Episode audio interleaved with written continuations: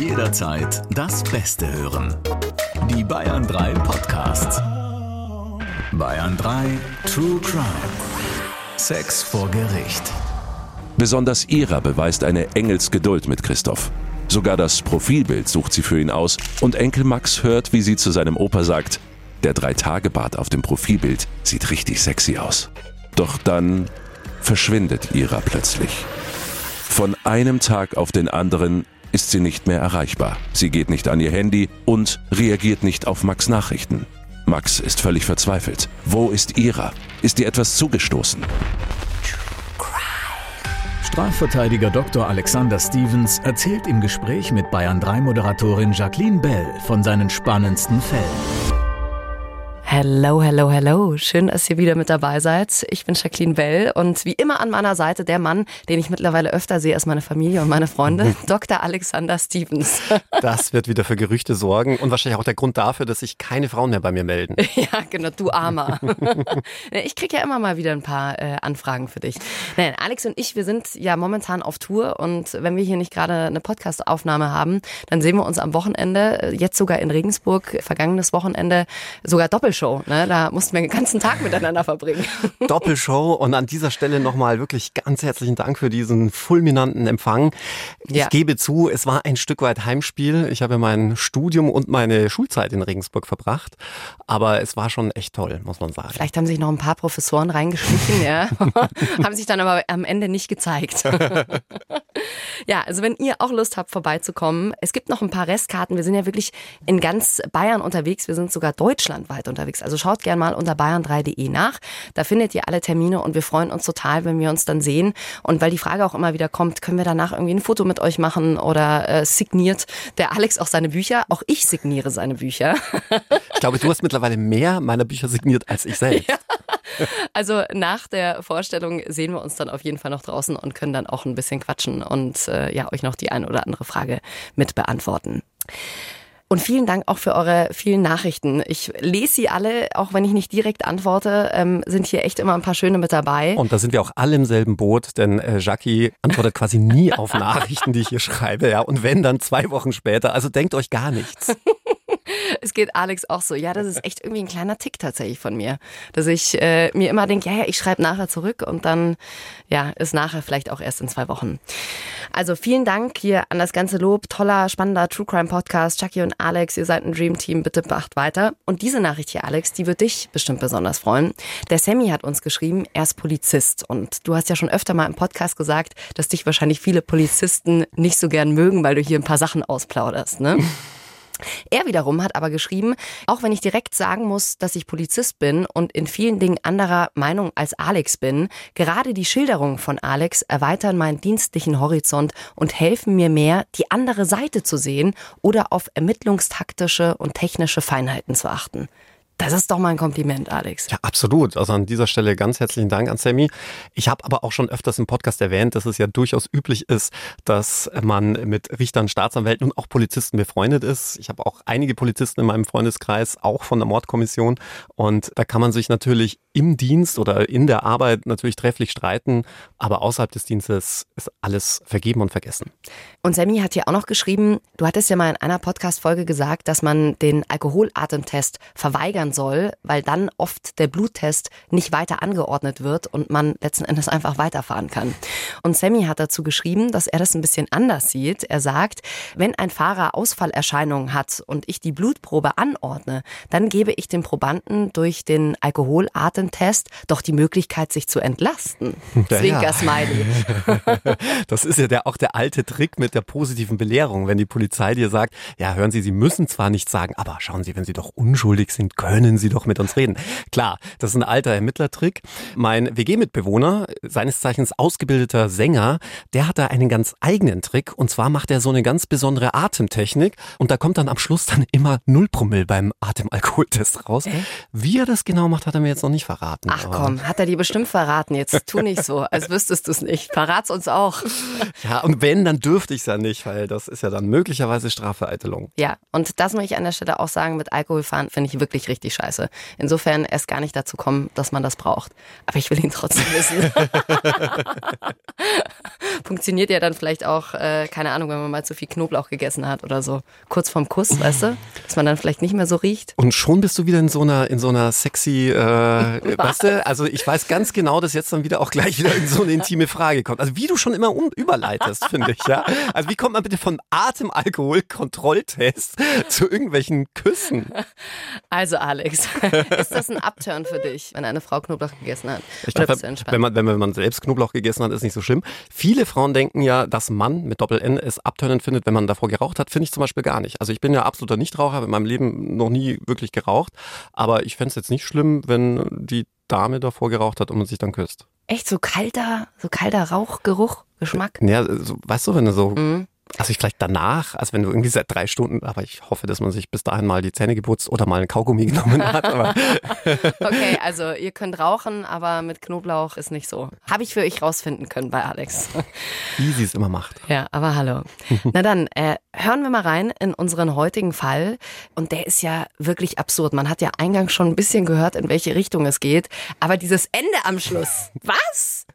Ich wollte es gerade sagen. Also ich glaube, es gibt wenig Fälle mit einem solchen Ende und wenig Fälle, die mir dermaßen in Erinnerung geblieben sind. Vollkommen verrückt. Und trotzdem muss ich an der Stelle sagen, wenn euch Themen wie Sex oder sexuelle Verbrechen sehr nahe gehen, dann skippt ein bisschen weiter oder hört euch eine andere Folge an. Und wenn eure Kinder gerade noch rumspringen, dann packt euch schnell mal Kopfhörer drauf, dann hören die davon auch nichts. Die Namen, die haben wir zum Schutz der Beteiligten natürlich geändert. Die Geschichte wird aber sinngemäß wiedergegeben, denn der Fall ist tatsächlich so passiert. Keine Sorgen und alles im Griff. Das ist das Leben von Christoph. Der 66-Jährige könnte vom Aussehen her der Bruder von George Clooney sein. Männlich, markant, sportlich durchtrainiert und braun gebrannt mit grau melierten Haaren. Sympathische Lachfalten, ein Schambolzen. Und er lebt den Lifestyle eines wahren Playboys. Er umgibt sich mit ständig wechselnden, deutlich jüngeren Bekanntschaften, die er auch mal zum Segeln einlädt, auf dem See, an dem er wohnt. So leicht Christophs Leben heute scheint, so schwer war es früher. Seine Frau und die Mutter der gemeinsamen Tochter hat er bei einem Autounfall verloren. Umso wichtiger ist es ihm, dass es seiner Tochter und seinem 14-jährigen Enkel Max gut geht. Seit einigen Jahren leben die beiden nach der Scheidung vom Schwiegersohn bei ihm im Haus am See. Max liebt und bewundert seinen Opa, der kein Problem, nur Lösungen zu kennen scheint und immer eine witzige Geschichte zu erzählen hat. Mit ihm verbringt er viel Zeit. Sie gehen oft zusammen zum Bootshaus, um eine Runde zu segeln, und Max kann sich seinem Opa immer anvertrauen. Klar, dass er ihm auch seine erste Freundin und große Liebe vorstellt. Ira. Max hat sie über eine Dating-App kennengelernt. 15 Jahre jung, selbstbewusst, offen, hübsch, hat lange braune Haare und sie lacht gern und viel. Schnell geht Ira täglich ein und aus bei Max und auch sie versteht sich hervorragend mit Opa Christoph. Die beiden Teenies helfen ihm auch dabei, WhatsApp auf seinem neuen Smartphone einzurichten. Bisher hatte er kein Handy, aber für eine neue Bekanntschaft, sagt Christoph, will er up-to-date sein, Nachrichten schreiben und Videocalls machen können. Besonders Ira beweist eine Engelsgeduld mit Christoph. Sogar das Profilbild sucht sie für ihn aus und Enkel Max hört, wie sie zu seinem Opa sagt, der Drei-Tage-Bart auf dem Profilbild sieht richtig sexy aus. Doch dann verschwindet Ira plötzlich. Von einem Tag auf den anderen ist sie nicht mehr erreichbar. Sie geht nicht an ihr Handy und reagiert nicht auf Max Nachrichten. Max ist völlig verzweifelt. Wo ist Ira? Ist ihr etwas zugestoßen? Nur wenige Tage nach Iras Verschwinden klingelt es plötzlich an der Tür. Beamte überreichen Christophs Tochter einen Durchsuchungsbefehl, stürmen ins Haus und stellen es auf den Kopf. Der Vorwurf? Christoph sei im Besitz von Jugendpornografie, genauer gesagt von 200 Bildern und Videos in teils eindeutigen Positionen, bei denen sich ein Mädchen auch Gegenstände einführt. Später wird sich herausstellen, die Bilder und Videos auf seinem Handy, die ihm zur Last gelegt werden, zeigen nicht irgendein fremdes Mädchen. Darauf zu sehen ist Ira, die Freundin seines Enkels Max.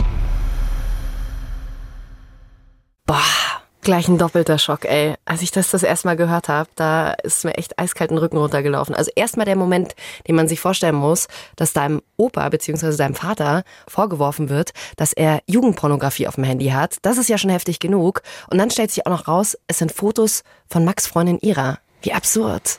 Also das ist wirklich absurd. Ersteres, kann ich dir sagen, passiert leider sehr häufig. Gerade beim Vorwurf von Kinder- und Jugendpornografie sind die Ehefrauen gänzlich unwissend. Mhm. Also die glauben, in einem falschen Film zu sein, weil das sind alles heimliche Delikte. Die Tatverdächtigen, denen das vorgeworfen wird, machen das natürlich heimlich, im Keller, auf der Arbeit, ja. äh, wenn die Frau weg ist, im Urlaub oder wie auch immer. Und da fällt man wirklich aus allen Wolken. Wie hat denn die Tochter in dem Moment darauf reagiert? Naja, ich glaube und ich weiß, dass immer dann, wenn die Polizei vor der Tür steht und dann auch noch mit einem Durchsuchungsbeschluss, dass du dann erstmal völlig sprachlos bist. Mhm. Du weißt im ersten Moment gar nicht, wie du reagieren sollst. Und deshalb auch an dieser Stelle vielleicht nochmal, es kann jeden treffen bei einer Hausdurchsuchung. Mhm. Hausdurchsuchungen sind auch gegen unbeteiligte Dritte möglich. Ja, also auch wenn man selbst nicht Beschuldigter ist, da sind zwar die Hürden höher, aber auch das ist möglich, wenn die Ermittlungen ergeben, dass zum Beispiel ein Tatverdächtiger irgendetwas bei einem völlig Unverdächtigen versteckt hat und der weiß zum Beispiel auch gar nichts davon. Also es kann wirklich jeden treffen, auch dich und mich. Deswegen unbedingt Ruhe bewahren und sofort einen Fachanwalt für Strafrecht oder einen Strafverteidiger konsultieren. Das ist extrem wichtig. Man hat keine Wahl, sich gegen diese Hausdurchsuchung zunächst zu wehren. Die wird nötigenfalls auch mit Zwang durchgesetzt. Ganz wichtig ist aber hier nicht mit den Durchsuchungsbeamten zu sprechen. Höflich bleiben, ja. Hallo, grüß Gott und auf Wiedersehen ist auch noch okay, aber ja nicht mehr. Mhm. Vertraust du deinem Mitbewohner? bei, bei, bei, dem würden Sie wahrscheinlich nur nach dem besagten ominösen Buch der Atemtechniken suchen. Ja, wahrscheinlich. Das müssen wir jetzt konfiszieren. Aber theoretisch, also klar, ein Mitbewohner äh, könnte theoretisch bei dir was im Zimmer verstecken. Und dann hast du ein Problem, oder? Ganz klar. Die häufigsten Fälle sind eigentlich bei Jugendlichen. Wenn Jugendliche mal wieder ein Verkehrsschild geklaut haben oder Drogen konsumiert haben, dann gibt es sehr schnell einen Durchsuchungsbeschluss. Ähm, der geht auch, wenn man auf frischer Tat betroffen wird, im Rahmen von Gefahr in Verzug. Da bedarf es noch nicht mal eines richterlichen Beschlusses. Und da äh, kann es dann auch sehr schnell sein, dass man die Polizei plötzlich im Haus hat. Mhm. Ganz wichtig bei Jugendlichen, in der Regel bezieht sich ein solcher Durchsuchungsbeschluss und auch wenn sich die Polizei auf Gefahr in Verzug beruft, nur auf die Räumlichkeiten des Jugendlichen, sprich das Kinderzimmer. Mhm. Also das ist auch nochmal ganz wichtig zu wissen. Ganz wichtig auch, sich so einen Durchsuchungsbeschluss genau durchzulesen. Und sollte es keinen Durchsuchungsbeschluss geben, dann auch wirklich sich genau sagen lassen, worauf sich dieser Verdacht stützt, gegen wen dieser Verdacht geführt wird, wer hier der Beschuldigte ist. Mhm. Und dann, wie eingangs erwähnt, wenn es sich zum Beispiel um einen Mitbewohner oder Jugendliche handelt, die eigenen Kinder, dann bezieht sich der Durchsuchungsbeschluss in der Regel nur auf deren Räumlichkeiten. Und noch eine ganz andere Frage, Alex, weil wir es jetzt gerade über Hausdurchsuchungen hatten und wir hatten da ja auch schon mal eine Folge, wo wir sehr ausführlich drüber gesprochen haben. Steht denn auf diesem Schreiben zum Durchsuchungsbefehl ganz genau drauf, was demjenigen vorgeworfen wird? Ja, in der Regel steht der Tatvorwurf drauf. Es muss auch in groben Zügen der Sachverhalt geschildert werden, warum man hier durchsucht und insbesondere nach was gesucht wird. In der Regel wird heutzutage vor allem nach Speichermedien, Datenträgern und Ähnlichem gesucht. Klar, wenn es um Waffendelikte geht, wird in erster Linie nach Waffen und Munition gesucht und so weiter und so fort. Mhm. Weißt du denn, äh, wie Max reagiert hat? Also was hat der zu seinem Opa in dem Fall gesagt? Also die waren ja schon irgendwie so ein bisschen Best Buddies und plötzlich hat der von seiner Freundin da solche äh, Fotos auf seinem Handy. Boah. Max war ja Gott sei Dank in der Schule, als die Hausdurchsuchung erfolgte. Das heißt, die Hausdurchsuchung an für sich hat er erst gar nicht mitbekommen. Und auch seine Mutter hat erst einmal natürlich nichts dem Max gesagt. Und das ist ja wirklich ein doppelter Schock. Mhm. Äh, du hast deinen Opa, den du wirklich in unserem Fall ja buchstäblich vergötterst, dein bester Kumpel ist und dann wird ihm nicht nur ein schwerst krimineller Vorwurf gemacht, sondern dann auch noch im Zusammenhang mit der eigenen Freundin, auch noch die erste Freundin. Ja. Da kann man sich natürlich vorstellen, was da los ist, was es auch in der Psyche eines Jungen ausmacht. Ja, ein totales Trauma, das ziehst du auf jeden Fall mit. Jetzt waren ja alle bis dahin äh, in der Annahme, dass Ira verschwunden ist. Aber hat sich ja dann rausgestellt, das war sie gar nicht, sondern der Vater hat die ganze Sache spitz gekriegt. Ganz genau. Der Vater hatte auf ihres Computerbildschirm diese Nacktfotos von ihr gesehen, als er sie zum Essen holen wollte.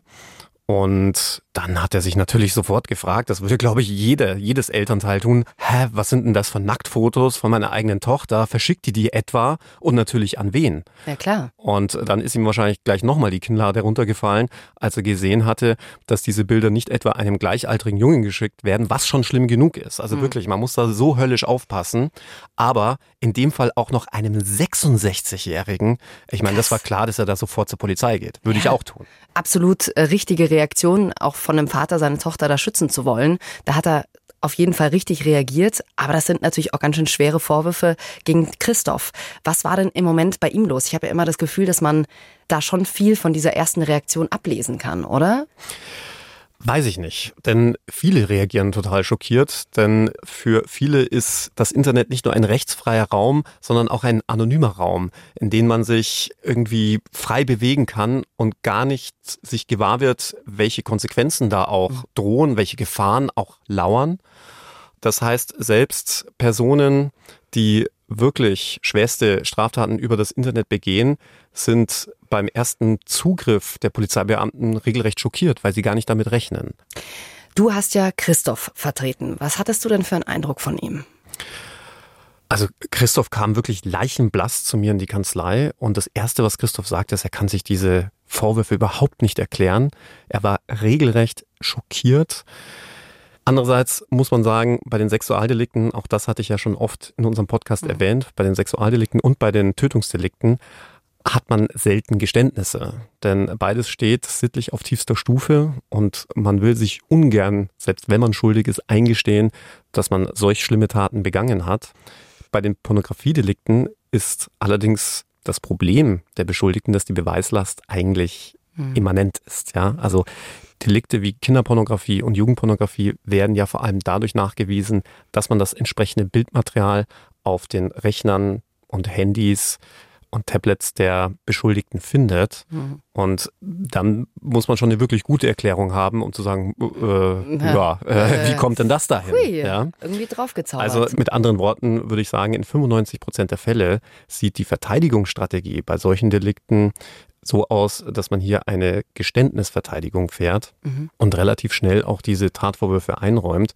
Denn da noch lange rumzustreiten, würde einen Richter nur verärgern und das Strafmaß vehement nach oben treiben, weil man dann auch als völlig uneinsichtig gilt. Was da am Ende rausgekommen ist, darüber sprechen wir natürlich gleich. Ich formuliere die Frage nochmal ein bisschen anders, Alex.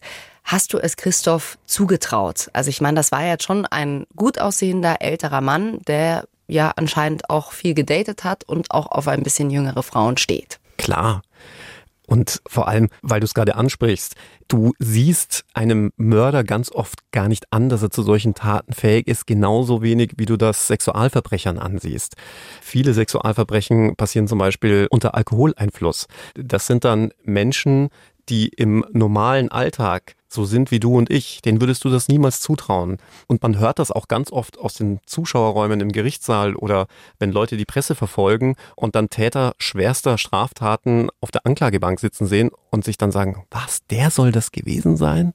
Mhm. Also so wirklich so rein nach Optik braucht man da nicht gehen. Du siehst es den Leuten in den meisten Fällen überhaupt nicht an, zu was sie fähig sind oder welche Taten sie begangen haben. Was war da der schlimmste Aha-Effekt für dich? Hast du da eine Situation im Kopf, wo du mal dachtest, boah, also von dem hätte ich das niemals gedacht?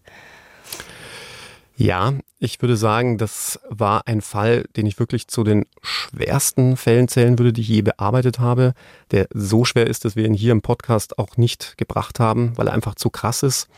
Da hatte ein Mann, um es jetzt wirklich sehr milde zu schildern, eine Frau bestialisch vergewaltigt und ihr sogar beide Brüste abgeschnitten. Boah. Und als der dann in den Gerichtssaal geführt wurde, dachte ich zunächst, das sei ein Wachtmeister.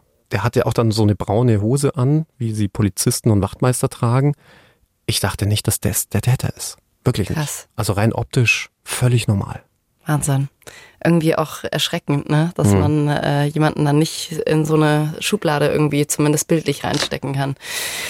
Dann kommen wir nochmal hier auf unseren Fall zurück. Christoph äh, stand bei dir in der Kanzlei und hat gesagt, hey, ich habe diese Bilder nie gesehen oder? Er hat steif und fest seine Unschuld beteuert, gesagt, er habe diese Bilder nie gesehen, er wisse gar nicht, wie die da auf sein Handy gekommen seien. Klar, das ist etwas, das habe ich schon sehr häufig gehört. Mhm. Manche kommen dann mit abenteuerlichen Geschichten, dass irgendjemand anderes die da einfach hingeschickt hat, um einen reinzureiten. Wieder andere sagen, oh, da hat sich jemand reingehackt in mein Handy. Hm. Das lässt sich ja dann auch alles im Rahmen der digitalen Forensik auch ganz gut beweisen. Oftmals eben das Gegenteil, also dass es äh, nicht so war, wie es der Beschuldigte dann schildert. In Christophs Fall hatte mich aber dann etwas doch sehr stutzig gemacht, nämlich die Tatsache, dass er ja dieses Messenger-Programm gar nicht selbst installiert hatte, sondern ihm Max und Ira dabei geholfen hatten. Mhm. Und er schien ja wirklich digital gesprochen sehr unbeholfen zu sein. Also so ein, wie sagt man neudeutsch, Digital Immigrant. Ja, okay. Und er hat gesagt, er hat WhatsApp einfach nicht gecheckt. Also er hat diese Nachrichten gar nicht gesehen. Richtig. Er sagte, nachdem die Liaison mit seiner damaligen Flamme, für die er sich ja extra WhatsApp hatte installieren lassen, aufgelöst war, hat er nie wieder diese App benutzt und dementsprechend auch nie wieder reingeguckt. Macht das rein rechtlich einen Unterschied, ob man die Bilder gesehen hat oder nicht? Jetzt werden wahrscheinlich viele Zuhörer und Zuhörerinnen sagen, nein, das kann doch keinen Unterschied machen. Wer Kinder- und Jugendpornografie auf seinem Handy hat, der muss bestraft werden. Aber es macht natürlich einen Unterschied. Mhm. Denn wir haben das ja schon so oft gehört, das alte Sprichwort Unwissenheit schützt vor Strafe nicht, stimmt nicht so ganz. Ganz oft ist es nämlich genau andersherum. Nur wer weiß, dass er eine Straftat begeht, wird auch bestraft. Und beim Besitz von Kinder- und Jugendpornografie ist es genauso. Denn der Besitz setzt zwingend einen Besitzwillen voraus. Du musst auch wissen, dass du besitzt. Mhm. Klassisches Beispiel ist die Erbschaft. Ja, auch da haben wir immer wieder Fälle. Du hast jemanden, der Straftaten begangen hat, zum Beispiel Waffen illegal besessen hat oder eben Kinderpornografie und ähnliches. Und dann stirbt dieser Mensch und diese ganzen Kisten kommen zu seinen Erben und die bleiben dann erstmal im Keller. Ja, und man denkt sich, oh, das ist jetzt alles so traurig, da schaue ich mal ein paar Jahre rein. Dann besitzt du diese Tatmittel, zum Beispiel Waffen oder Kinderpornografie und ähnliches, aber weißt überhaupt nicht davon. Und deswegen kannst du dann auch nicht bestraft werden, weil dir der Besitzwille fehlt. Ach krass, okay. Das heißt jetzt, wenn er nie in seinen WhatsApp-Verlauf reingeschaut hat, dann wusste er von den Bildern nichts. Ganz genau. Und genau das konnte man im Nachhinein dann auch beweisen, indem man sein Handy forensisch auswerten ließ und festgestellt hatte, er hatte keine einzige dieser 200 Nachrichten, die Ira ihm geschickt hatte, geöffnet. Ach krass, das geht tatsächlich. Das kann man sehen. Das kann man sehen mhm. und dadurch auch belegen, dass man nichts von dem Inhalt dieser Nachrichten wusste. Mhm. Was hat man denn eigentlich auf den Bildern gesehen? Waren das Selfies oder war das von jemand anderem fotografiert? Das waren allesamt Selfies, die sich immer steigerten. Zunächst hat man sie dann im Bikini gesehen, mal in ihrem Nachthemd, dann hat sie ein bisschen Brust gezeigt und irgendwann war es wirklich Hardcore-Pornografie, wo sie sich diverse Gegenstände des Alltags eingeführt hatte. Wahrscheinlich auch, weil Christoph nie auf diese Nachrichten und Bilder reagiert hatte. Ihre dachte sich, wahrscheinlich ihrerseits, boah, ich muss da jetzt immer mehr liefern, damit ich endlich mal eine Reaktion bekomme. Und Christoph wiederum hatte nie diese App geöffnet und wusste überhaupt nichts von seinem Glück in Anführungszeichen. Wahnsinn. Was hat Ira zu der ganzen Geschichte eigentlich gesagt? Die Polizei wollte Ira natürlich vernehmen, allerdings hat die von ihrem Zeugnisverweigerungsrecht Gebrauch gemacht, denn auch das Herstellen von jugendpornografischen Schriften ist strafbar. Und das Verschicken natürlich auch. Das ist ja Besitzverschaffung. Da hat sich jetzt einiges geändert im Zuge der Gesetzesreformen, aber seinerzeit wäre das strafbar gewesen und deshalb durfte Ira von ihrem Zeugnisverweigerungsrecht, juristisch korrekt heißt es Auskunftsverweigerungsrecht, mhm. Gebrauch machen, weil sie sich möglicherweise sonst selbst strafbar gemacht hätte. Mhm. Jetzt ist es allerdings anders. Das will ich an dieser Stelle nochmal sagen, denn es mutet da schon ein bisschen komisch an, wenn ich als Jugendlicher Nacktbilder von mir selbst mache und die dann nicht mal selbst besitzen dürfte. Mhm. Ja, also da würde man ja letztlich denjenigen, den man schützen will, dann plötzlich einer Straftat bezichtigen. Mhm. Und das hat der Gesetzgeber dann Gott sei Dank gesehen. Das heißt, wenn ich als Jugendlicher irgendwelche sexy Bilder von mir mache oder sogar wirklich Hardcore-Pornografie, dann darf ich das besitzen, darf ich auch herstellen und ich darf es auch Dritten weiterleiten und die dürfen das dann auch besitzen.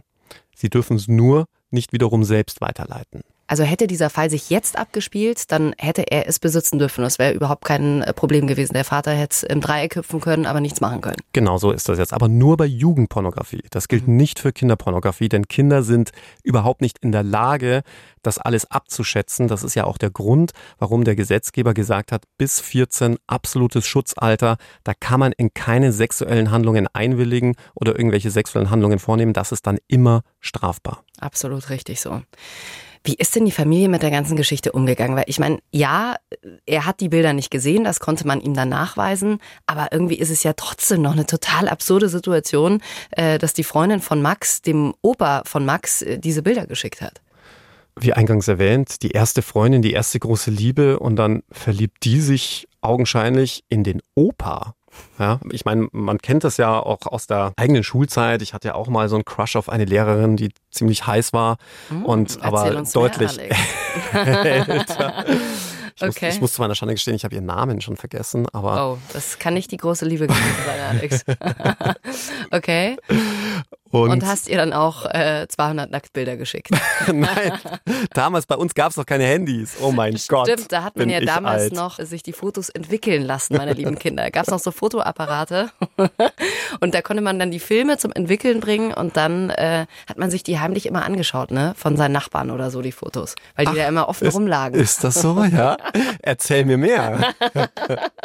das fanden wir immer total lustig. Das haben wir damals immer gemacht beim das äh, Name Dropping hier beim Plus. Ich glaube den gibt es gar nicht mehr. So ein Einkaufsladen damals äh, aus den 2000ern.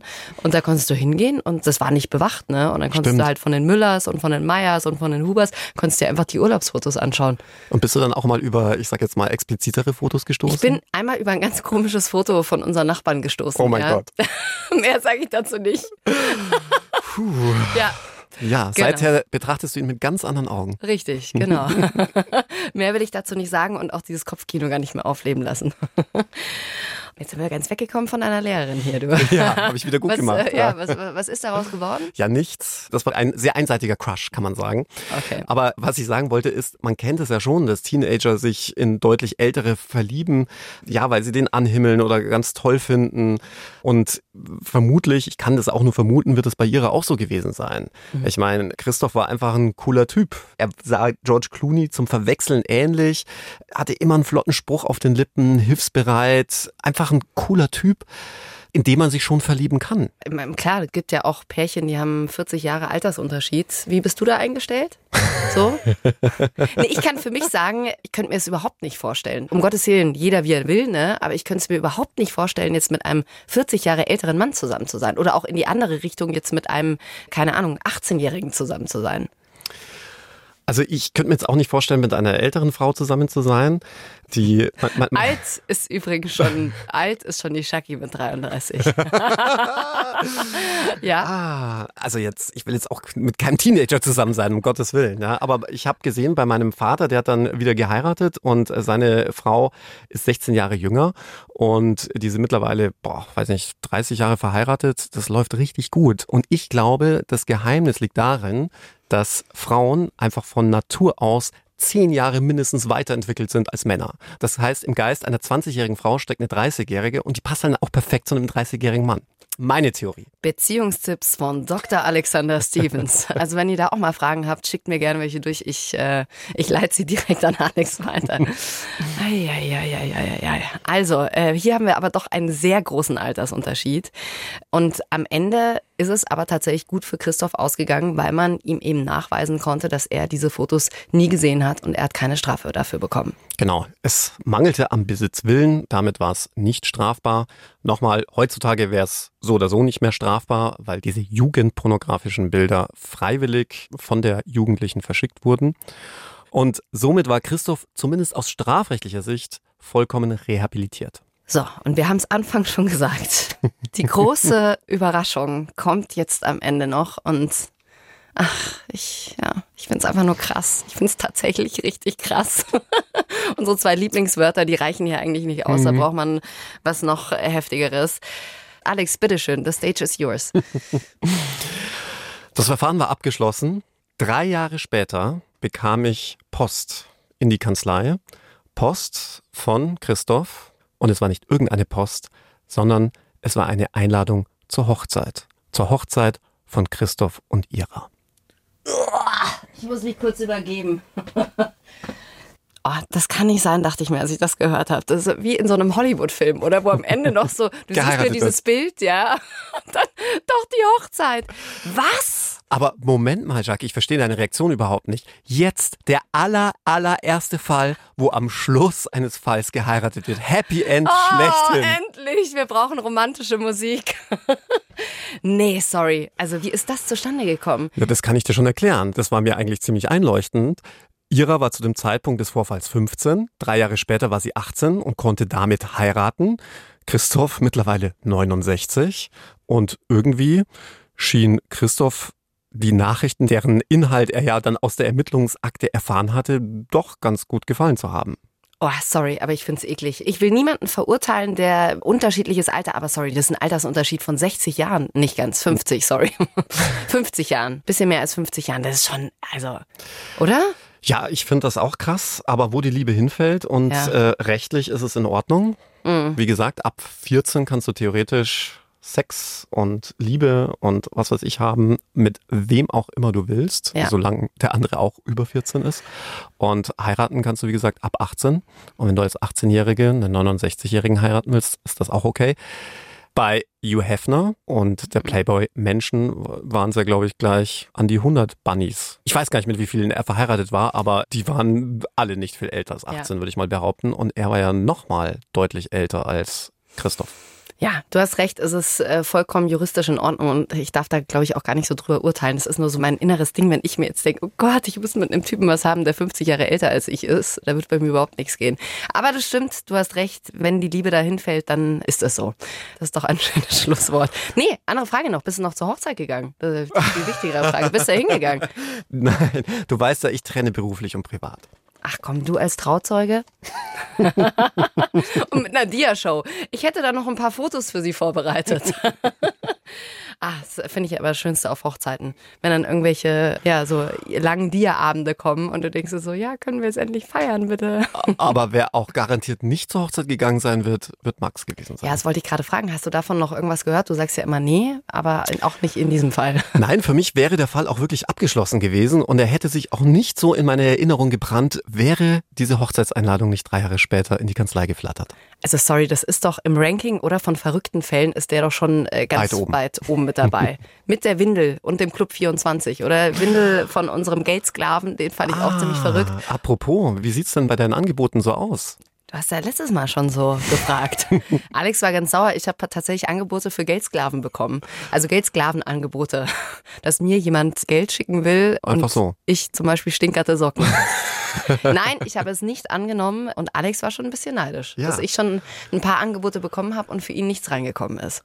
Also für solch hohe Beträge würde ich auch meine Socken verschicken. Ich sag den Betrag jetzt nicht. Ich war auch äh, sehr erstaunt. Alex, das war jetzt tatsächlich unsere letzte offizielle Folge, die wir aufgenommen haben, also unseren letzten offiziellen Fall. Du weißt, was ich darauf antworten muss, wenn du sagst, tatsächlich die letzte Folge, muss ich antworten, krass. Krass, ja. Natürlich, was sonst? Wir machen nächste Woche nochmal ein QA für euch. Da könnt ihr uns eure Fragen durchschicken und die packen wir alle rein, also versuchen viele davon zu beantworten. Aber es war heute tatsächlich der letzte Fall für diese Staffel. Und wir hoffen, dass es weitergeht. Ich glaube, wir wissen sogar fast schon, dass es bald weitergeht. ja, wir machen ein kleines Päuschen. Ihr wisst ja, wenn ihr uns ein Abo dalasst oder uns auf dem Bayern 3 Instagram-Kanal folgt, da seid ihr immer up to date und dann wisst ihr auch, äh, wann unsere neuen Folgen rauskommen. Wir machen nur ein kurzes Päuschen, das versprechen wir euch dieses Mal und sind dann nächste Woche ja auf jeden Fall nochmal mit dem QA für euch da. Und wer uns ganz arg vermisst, kann ja uns auf einer unserer Tourtermine besuchen kommen. Ja, guckt rein. Guckt euch den tollen zu kleinen Anzug von Alex an. Ach, es ist grandios. Ich fände so lustig, dass das erste Mal der Anzug zu klein war und jetzt letztes Mal hieß es, ja, das Jackett ist jetzt ganz gut, aber die Hose, die Hose. ist leider immer noch ein bisschen zu klein. Alex, wir müssen jetzt echt mal Anzug kaufen gehen. Ja, ja, ich möchte mein Geburtstagsgeschenk noch einlösen. So ist es nicht. Ja, Hast du von mir bekommen, eine mhm. Beratung. Wie sie es nochmal unterstreicht, dass es nur eine Beratung ist. ich habe ein bisschen Angst, was du dir sonst für einen Anzug aussuchst. Wäre ja gleich hier alles, was ich auf meinem Konto habe, los. Hey, äh, schön, dass ihr wieder mit dabei wart. Wie immer, schickt uns alles durch, was euch beschäftigt in Bezug auf unseren True Crime Podcast. Und wenn ihr es nicht erwarten könnt, auf nächste Woche, wenn euer neues QA rauskommt, ich habe noch eine Podcast-Empfehlung für euch. Auch ein True Crime Podcast, der heißt Schwarze Akte von Anne und Christopher. Die beiden erzählen jeden Dienstag von einem unglaublichen Verbrechen und überlegen, ob nicht auch an der merkwürdigsten Spekulation vielleicht doch ein Fünkchen Wahrheit zu erkennen ist. Über 100 Folgen sind schon draußen. Schwarze Akte findet ihr überall, wo es Podcasts gibt. Und wir hören uns nächste Woche und freuen uns sehr auf euch. Bussi, Baba. True Crime. Sex vor Gericht. Noch mehr packende Podcasts jetzt auf bayern3.de.